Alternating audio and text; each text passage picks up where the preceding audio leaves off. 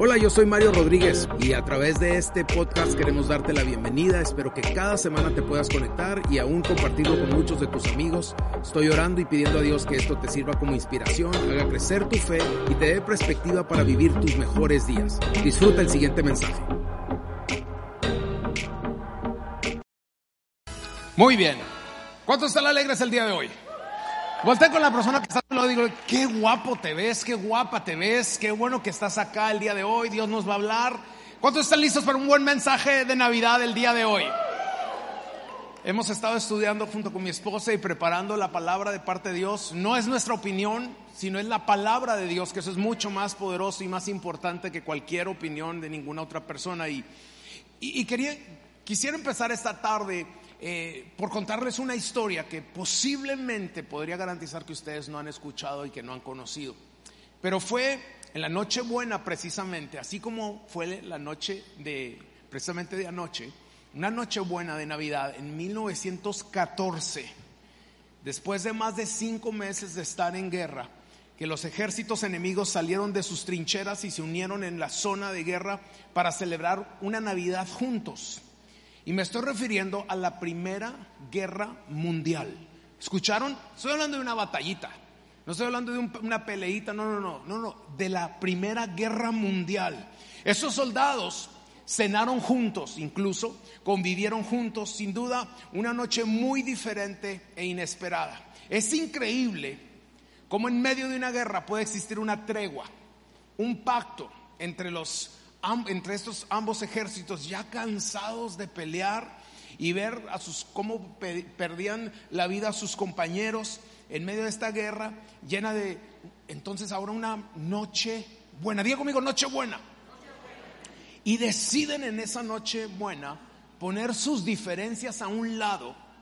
Y, no me malentiendan, ¿eh? no es como que ahí se acabó la guerra. No, no, no. Simplemente tomaron como una pausa. O sea, ya nos estamos dando Espérenme, vamos a darnos una oportunidad, vamos a dar una pausa. Entonces, escuchen cómo fue esto. Entonces decidieron poner sus diferencias a un lado, detienen la guerra y empiezan a celebrar juntos una noche tan especial, la noche de Navidad. Y estoy hablando de que hace más, hasta el día de hoy, hace 108 años, 108 años atrás, fue un hombre, esta persona fue asesinado y eso es lo que provocó todo esto y fue el catalizador de que sucediera esta desgracia. La mayoría de ustedes no sabrán ni siquiera quién es este hombre, pero, y yo tampoco, pero me puse a estudiar para poderles dar el día de hoy conocimiento y sabiduría, e historia y cultura también. No era un presidente de ninguna de estas naciones que inició la Primera Guerra Mundial, no era ni siquiera el líder o general de un... No, no, no, no, no. Fue un duque de Austria que se llamaba Franz Cuidado, Frank. Él se llamaba Franz, no Frank. Franz Ferdinand. Así se llamaba este. Y en el verano, y aquí está la foto de él, pues, yo sé que a lo mejor usted dice, ¿y ese quién? Tranquilo, yo lo tuve que buscar en Wikipedia también, no se preocupen. Y en el verano de 1914, este duque austriaco fue asesinado y ese evento ocasionó un conflicto global. La matanza de este señor, lo acribillaron, que era simplemente un duque, Ahora, no me malentiendan, no estoy hablando mal del hombre, ni estoy diciendo que una vida no es muy, no, no, claro, obvia, mis, mi, más sentido pésame en su familia y mis condolencias por ellos de lo que vivieron y pasaron, ¿no? Pero a lo que voy es, la muerte de un hombre causó un conflicto tan grande que se creó y se catalizó la primera guerra mundial y un conflicto global. Ahí hay algunas otras fotos de cómo se veía este hombre Sucede esto y entonces Austria le declara la guerra a Serbia.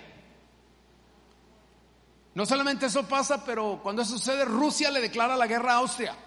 Alemania le declara la guerra a Rusia. Francia le declara la guerra a Alemania. Alemania le declara la guerra a Bélgica. Gran Bretaña le declara la guerra a Alemania.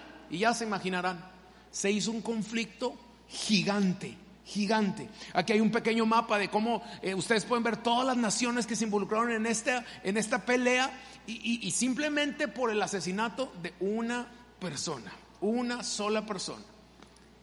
Si no ven alguna foto o algún mapa acá arriba, ay, así está, nomás que está un, poquito borrosito.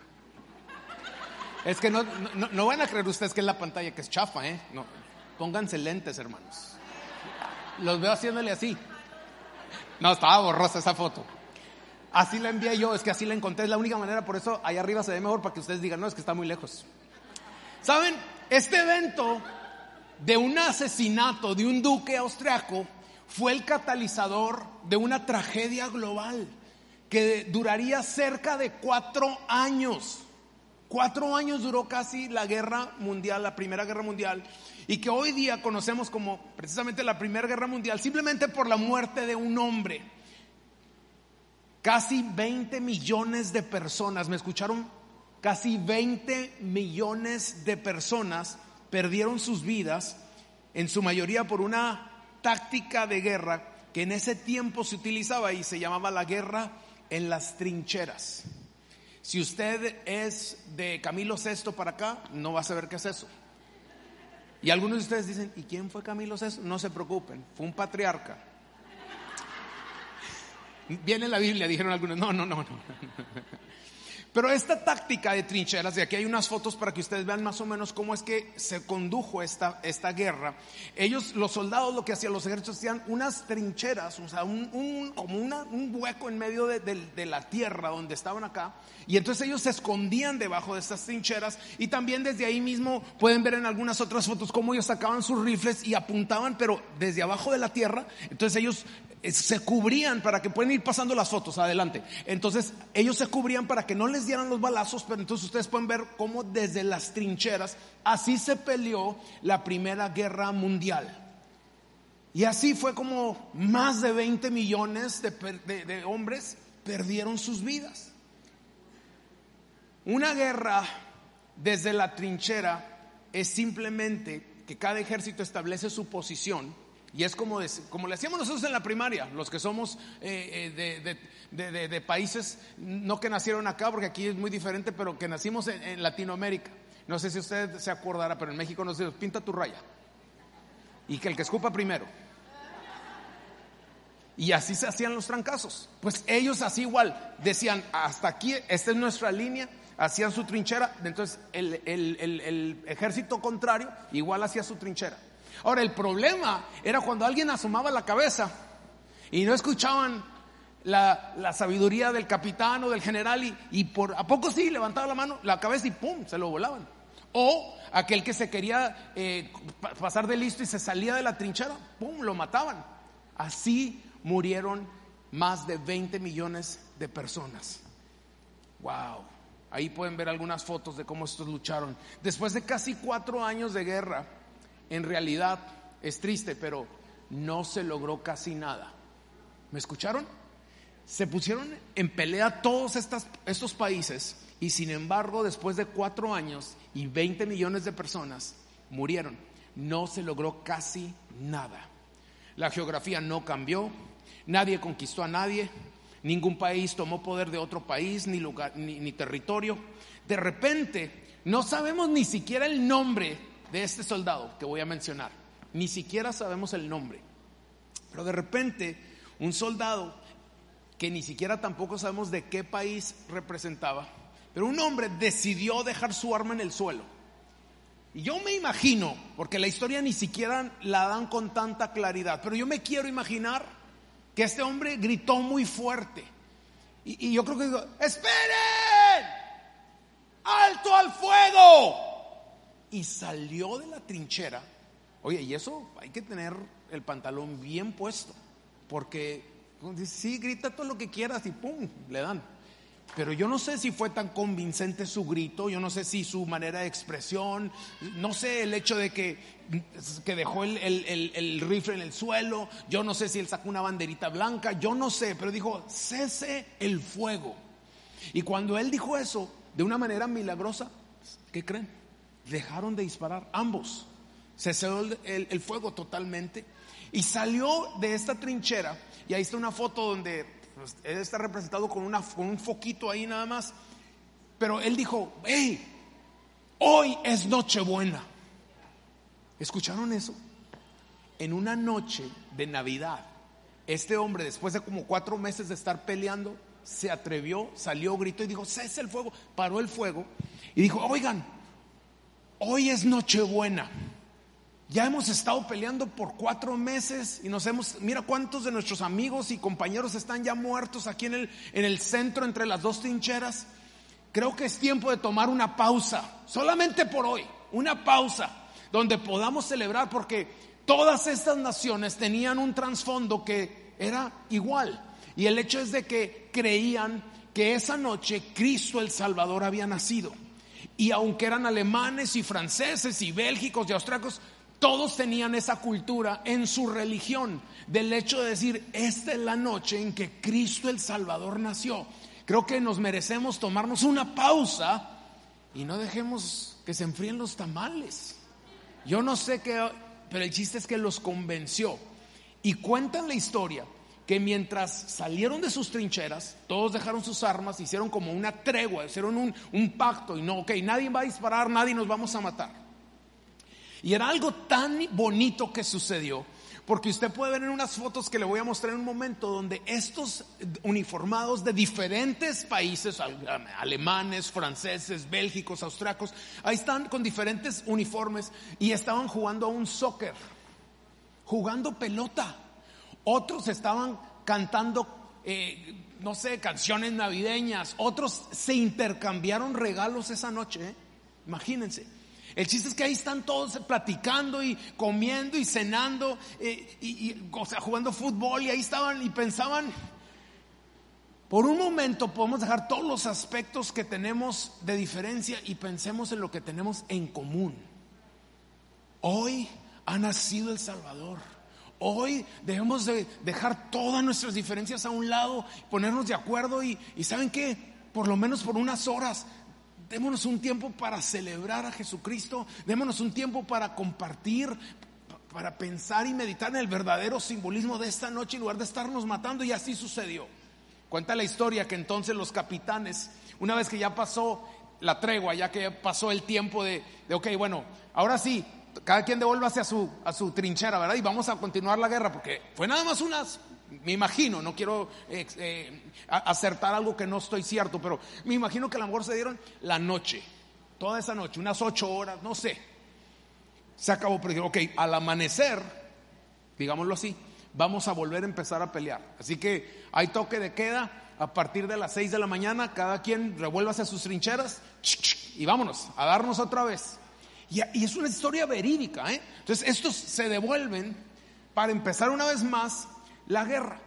Lo interesante de esta historia, bueno, de las muchas cosas que hasta, no sé si usted está aprendiendo algo el día de hoy, pero a mí me pareció impresionante mientras preparaba este mensaje y estudiaba esto, es que, por ejemplo, los capitanes, una vez que ya dijeron, ok, bueno, vamos, vamos a matarnos, vamos a matar al, ejército contrario, ¿no? Se dieron cuenta que los soldados no se atrevían a disparar. Y, y ahora, no, es que es que yo no puedo matar porque pues yo soñé con él, yo a él con él cené ayer anoche. Yo a qué le metí dos a cero, dos goles. No, pues no, y hasta me quedé picado para que me dé la revancha ahora en el soccer. No, y yo, pues, o sea, él me dio un regalo ayer.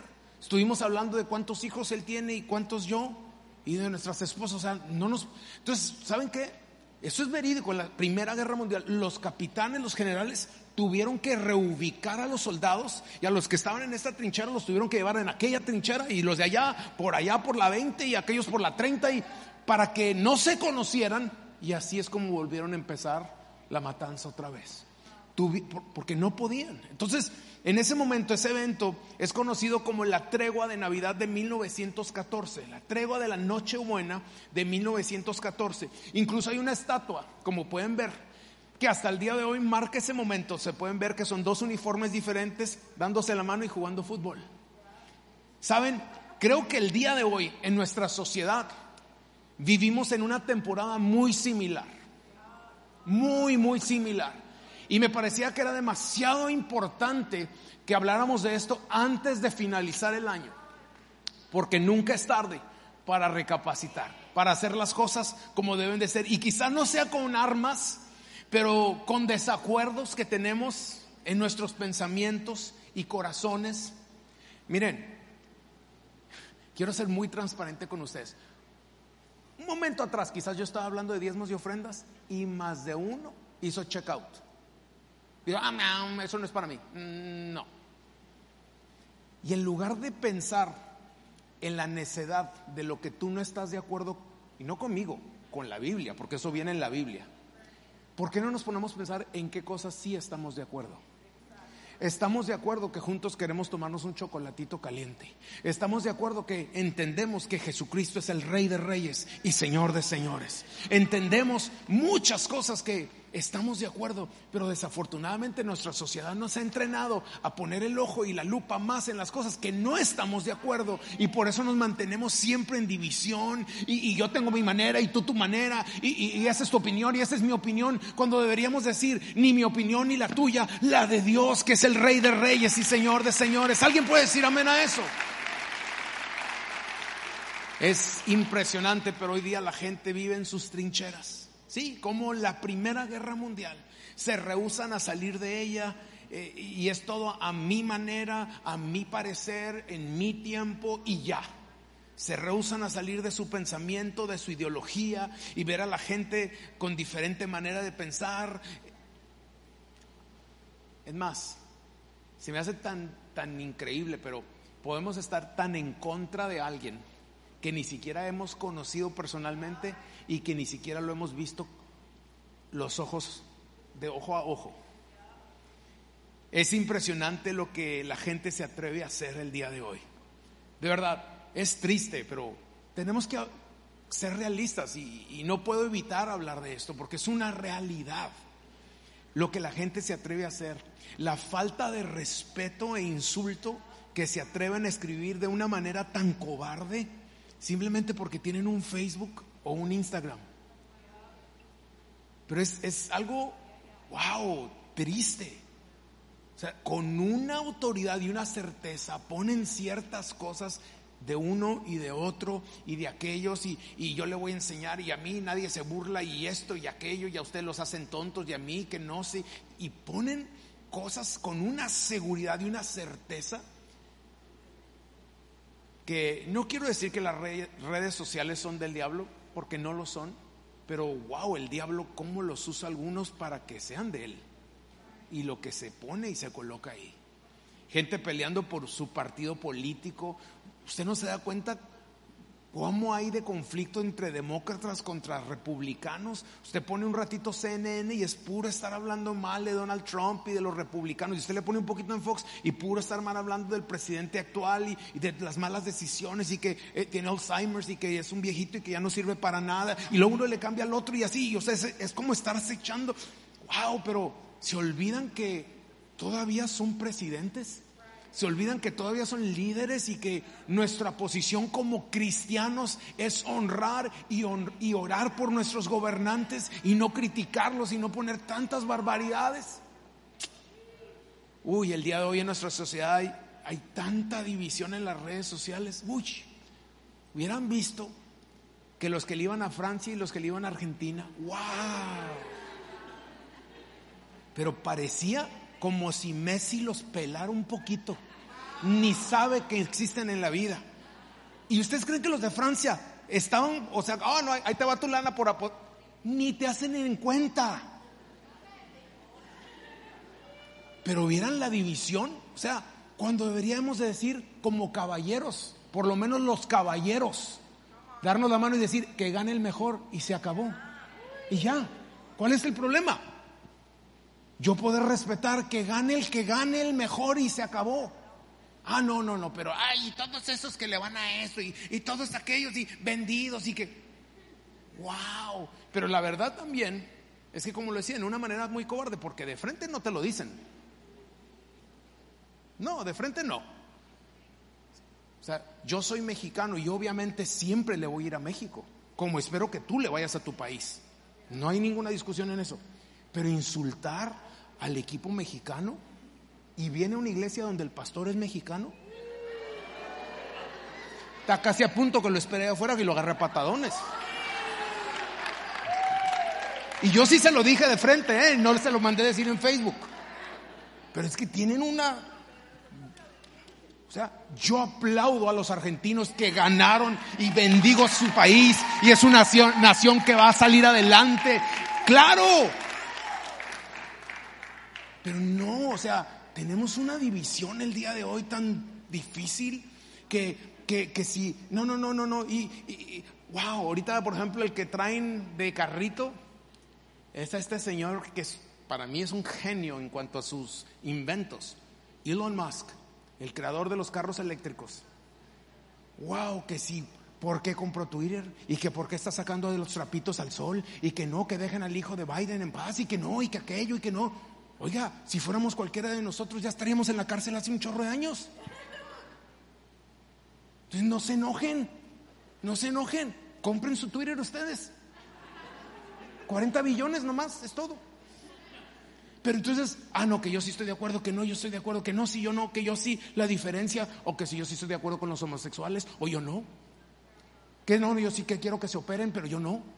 Ah, no, que yo sí estoy de acuerdo con el aborto, pero yo no. Que sí yo estoy de acuerdo con el divorcio, pero yo no. O sea, tantas cosas que nos hacen el día de hoy dividirnos. Cuando deberíamos de olvidarnos de todo eso y decir, ¿y en qué estamos de acuerdo? Y yo, por ejemplo, vengo a decirles hoy como embajador del cielo, estamos de acuerdo que somos hijos del Rey de Reyes y Señor de Señores, que ha lavado con su sangre preciosa cada uno de nuestros pecados, que tenemos garantizada la vida eterna con el Rey de Gloria, que hace milagros todavía, que he visto gente cancerosa ser completamente libre y sana del cáncer. He visto gente que estaba a punto de morirse y que hoy siguen vivitos. Alguien diga amén. Tantas cosas que pudiéramos celebrar en lugar de hablar de nuestras diferencias. Creo que el enemigo ha usado las redes sociales para dividirnos. No estoy diciendo otra vez que son del diablo, pero usa las redes de algunos para dividirnos. Hoy vengo a decretar como embajador del cielo bajo la autoridad del Creador, el Rey de Reyes y Señor de Señores, que esta temporada de Navidad y este año nuevo Dios hará algo nuevo en Grace City Church. Que Dios está a punto de hacer algo muy diferente, una cosa nueva que transformará corazones, mentes y almas. Alguien diga un fuerte amén. Saben, estoy creyendo que matrimonios serán restaurados, que hijos serán restaurados, que padres y familias serán restaurados, amistades serán restaurados, economías serán restauradas, huesos secos y enfermos serán sanados una vez más por la llaga de Jesús. Estas son las buenas noticias. No hay nada imposible para Dios porque al que cree todo le es posible, dice Dios. Eso quiero creer el día de hoy y en eso nos podemos poner de acuerdo. Alguien diga un fuerte amén. Yo me ponía a pensar un momento, ¿qué dirá el pobrecito de Messi? Y cuando digo pobrecito, no, no, no de, ninguna manera opacándolo, ¿no? Es un campeón asasazo. Pero ¿qué dirá Neymar? ¿Qué dirá cada uno de estos jugadores? Y estos locos matándose por nosotros y nosotros contando los billetes en el avión privado. Pongámonos de acuerdo. Pongámonos de acuerdo para que ustedes también viajen en avión privado. ¿Saben? Estoy creyendo. Dios hará que se suspendan los conflictos. Dije, Dios hará que se, completamente se suspendan los conflictos. ¿Cómo es que funcionará esto? Me preguntarán algunos de ustedes. ¿Cómo es que le vamos a hacer? De la misma manera como en esa Nochebuena sucedió en la Primera Guerra Mundial. Número uno, alguien tiene que dar el primer paso. Dije, alguien tiene que dar el primer paso. Desafortunadamente, si somos sinceros, todos esperamos que la otra persona lo haga. ¿Sí o no? ¿Sí o no? Estoy hablando con gente que está despierta o gente que está dormida. ¿Sí o no? Que siempre estamos esperando. Ah, no, no, ah, no. Cuando ellos vengan y me pidan perdón. Yo no. ¿Por qué? Porque yo estoy bien. Ah, no, no, de seguro. De es más, te pongo mil dólares en la mesa que tú estás seguro que tú estás bien. Pero si realmente fueras a la cruz y le pides a Dios discernimiento, tú solito vas a decir, a pesar de que yo esté bien, si es que estuvieras bien, el que se humilla será exaltado. Y el que se exalta será humillado. Yo me voy a humillar todas las veces para nunca ser humillado por Dios, mejor por mí mismo. ¿Alguien puede decir amén a eso?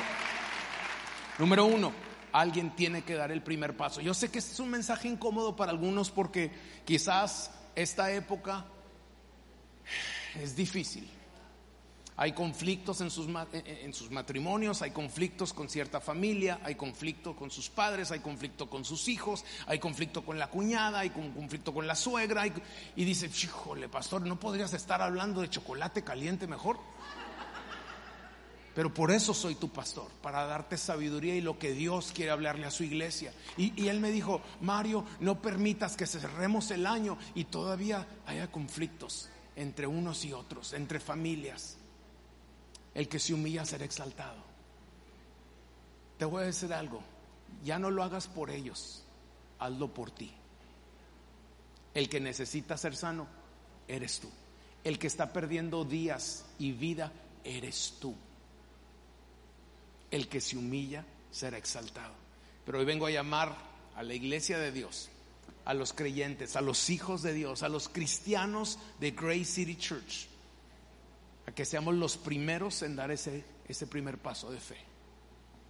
No, no se trata de quién tuvo la razón o quién tiene la culpa. Se trata de que yo, que represento a Cristo, voy a dar el primer paso. Yo voy a tirar mi arma y yo voy a decir, cese el fuego. Ah, no, pero es que fue un verano de 1934 donde tú me la rayaste y no me ha quedado bien. No vas a ir a reclamar nada. Nada. El que se humilla ser exaltado. Simplemente tú vas y quieres hacer las cosas bien como Dios manda. ¿Y saben qué va a ser lo más lindo? Que el Espíritu Santo va a preparar el corazón de estas personas para hacer y iniciar una transformación aún en ellos también. Dios te va a sorprender antes de que termine el año. Dios te habrá de sorprender. Alguien diga un fuerte amén a eso, por favor. Saben, yo no sé cuántos de ustedes han escuchado la historia de esta pareja que se querían jugar la ley del, hielo. Yo sé que ninguno de ustedes, porque ustedes son matrimonios excelentes y nunca hacen eso. Pero dice la historia que había una pareja. Josué, aprende de esto para cuando te cases. Te voy a decir a ti la historia para que no le caiga a nadie. ¿eh? Había una pareja, casados. Y dijo, ah, tú, ah, no yo, ah, no, tú. Dijo, la ley del hielo. Ahora no te voy a hablar. Y es que cuando se hace la ley del hielo, yo sé que aquí no, estoy hablando con, la gente que vive allá eh, eh, en San Juan, en Puerto Rico, estoy hablando de los que viven allá en, Juárez, Chihuahua, los que viven allá en Usulután. no, no, no, no, yo estoy, no, aquí nadie, en esta iglesia nadie pasa por eso. Digan amén los esposos. Pero de repente empezó la onda de que la ley del hielo en esta pareja. Total de que el esposo dijo, no, pues yo no le voy a hablar porque el, que habla primero, pues pierde. Entonces, no, no, yo no voy a hablar. Entonces, lo que pasa es que el, esposo tenía un vuelo, tenía, que irse al aeropuerto, que tenía un vuelo a las 5 de la mañana. Entonces tenía que despertarse, no se podía quedar dormido porque si no se le iba a ir el vuelo. Ah, dijo, ya sé qué voy a hacer. Y agarró una tarjetita y escribió en la tarjetita, esposa, por favor, me levantas a las 5 de la mañana porque no puedo perder el vuelo. Y se lo dejó en la almohada. Y se fue a dormir. Mm. Llegó la señora, vio la tarjetita, muy bien. En la mañana se despertó el marido. Eran nueve y treinta de la mañana. Hijo de Dios, se me fue el avión. Enrabonado salió corriendo, no sabía ni qué hacer y de repente ve una tarjetita ahí en el tocador que la mujer le había dejado. Decía ahí, son las cinco, despiértate. No jueguen ese juego porque no van a ganar con las mujeres. Happy wife, happy life. Aprendan de su pastor, por favor, el día de hoy. Número dos, número dos, número dos. Ya nos vamos, ya nos vamos. Son cuatro puntos. Número dos tenemos que estar dispuestos a tirar nuestras armas. ¿Me escuchaste? Sí, yo sé que te estoy haciendo reír, pero tuve que hacer esto de hacerte reír porque te estoy hablando de algo muy profundo y muy serio. Nos toca tirar las armas. Ah, no, yo no. Yo te toca tirar tu arma porque si no lo haces, el Espíritu Santo se, se encarga de traer convicción y te vas a humillar. Mejor humíllate tú solito tenemos que estar dispuestos a tirar nuestras armas. ¿Qué son nuestras armas el día de hoy? Pues quizás es tu manera de pensar. Tírala a la basura. de nada te ha servido. Toma y adopta la manera de pensar de Dios. Más bienaventurado es dar que recibir. Una vez más, el que se humilla será exaltado. Mas primeramente buscar el reino de Dios y su justicia, no la mía, su justicia. Y todo lo demás te vendrá por añadidura. Honra a tu padre y a tu madre para que seas de larga vida. Uy, hay tantas promesas que en lugar de hablar que, a quién le vas y a quién le voy y por quién votas, y no, hay tantas promesas que nos podemos poner de acuerdo el día de hoy. Y nos toca, número dos, estar dispuestos a tirar nuestras armas. Número tres, tenemos que enfocarnos en lo que nos une y no en lo que nos divide. No, es que a mí los tamales y el caldo, menos el de gallina criolla. Sí, pero quizás te gustan las hamburguesas y a mí también. Y quizás no te gusta el inglés, pero hablamos los dos español. Y quizás hay tantas cosas que pudiéramos buscar y decir, wow, lo único que deseamos es lo mejor para nuestras casas y nuestras familias. Lo único que queremos como padres de familia aquí en Grace City Church es que nuestros techos, que nuestros techos sean los pisos de nuestros hijos y que de ahí ellos sigan avanzando más y no tengan que batallar todo lo que tú batallaste. ¿Alguien puede decir amén? Hay tantas cosas que podemos ponernos de acuerdo. Hay tantas cosas que nos unen. Somos hijos de Dios. Tenemos al mismo papá. Servimos a un Dios todopoderoso y amoroso, misericordioso y lleno de gracia y perdón. Y, hago una pausa por un momento porque esto me tocó muchísimo el corazón cuando preparaba este mensaje y decía, wow, ¿por qué es que yo tanto quiero sacar cuentas? Porque sí, cuando quiero hacer lo que el mundo hace, porque el sistema que el mundo tiene es de resolución. ¿Han escuchado? Vamos a llegar a una resolución. La resolución tiene que ver con, a ver, bueno, pues tú qué me dijiste, pero ¿y qué te dijeron? ¿Pero y qué le dijiste? ¿Pero y qué te dijeron? ¿Pero cuántas veces? ¿Y qué le dijiste? ¿Y cómo? ¿Pero qué? Ah, no, porque lo tuyo fue más duro. No, pero eso es una resolución. Encontrar un culpable. Siempre está buscando una resolución, encontrar al culpable. Me impresiona la misericordia de Dios, que en lugar de decir, ¿sabías que tú hiciste esto, esto, esto, esto y esto, esto y esto y esto y esto? Simplemente dice, borro tu pasado, borrón y cuenta nueva. Yo llevo, ¿cuánto debías? Yo pago la deuda. ¿A cuántos yo me encargo? Yo saldo las cuentas, te doy la vida eterna. Si tan solo te humillas, si tan solo confiesas con tu boca y crees en tu corazón que Jesús es el Señor, serás salvo. No te dice, bueno, a ver, a ver, vamos a sentarnos un momento.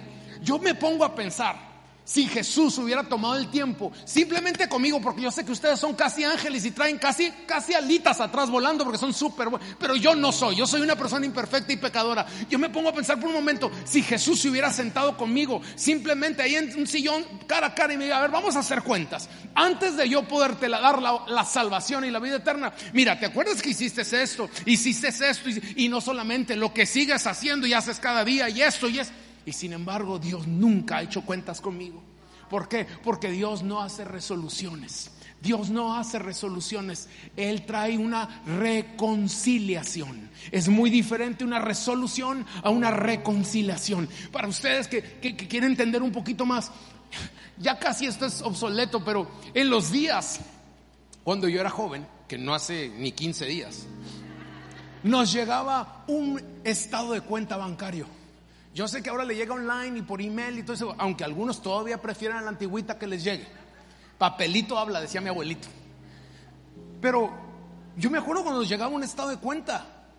Y entonces uno puede ver ahí todos los débitos, o sea, los cheques que, se cobraron, todo, y, y, todos los depósitos, cuando uno va y deposita su salario, eh, su cheque, no sé. Y entonces, en la última hoja del estado de cuenta, se usaba que venía una hojita como una cuadrícula una tabulación y los que les gusta la contabilidad están entendiendo eso. Los que no dicen, yo nunca vi eso, pastor. Bueno, venía así como una cuadrícula donde uno debería de reconciliar y decir, estos fueron mis cheques, esto se cobró y al final tendría que terminar en cero. Eso se llama reconciliar. Cuando tomas tanto las deudas como los pagos y al final tiene que cuadrar a cero. Y no les quiero hablar mucho de esto porque estoy casado con un contador público.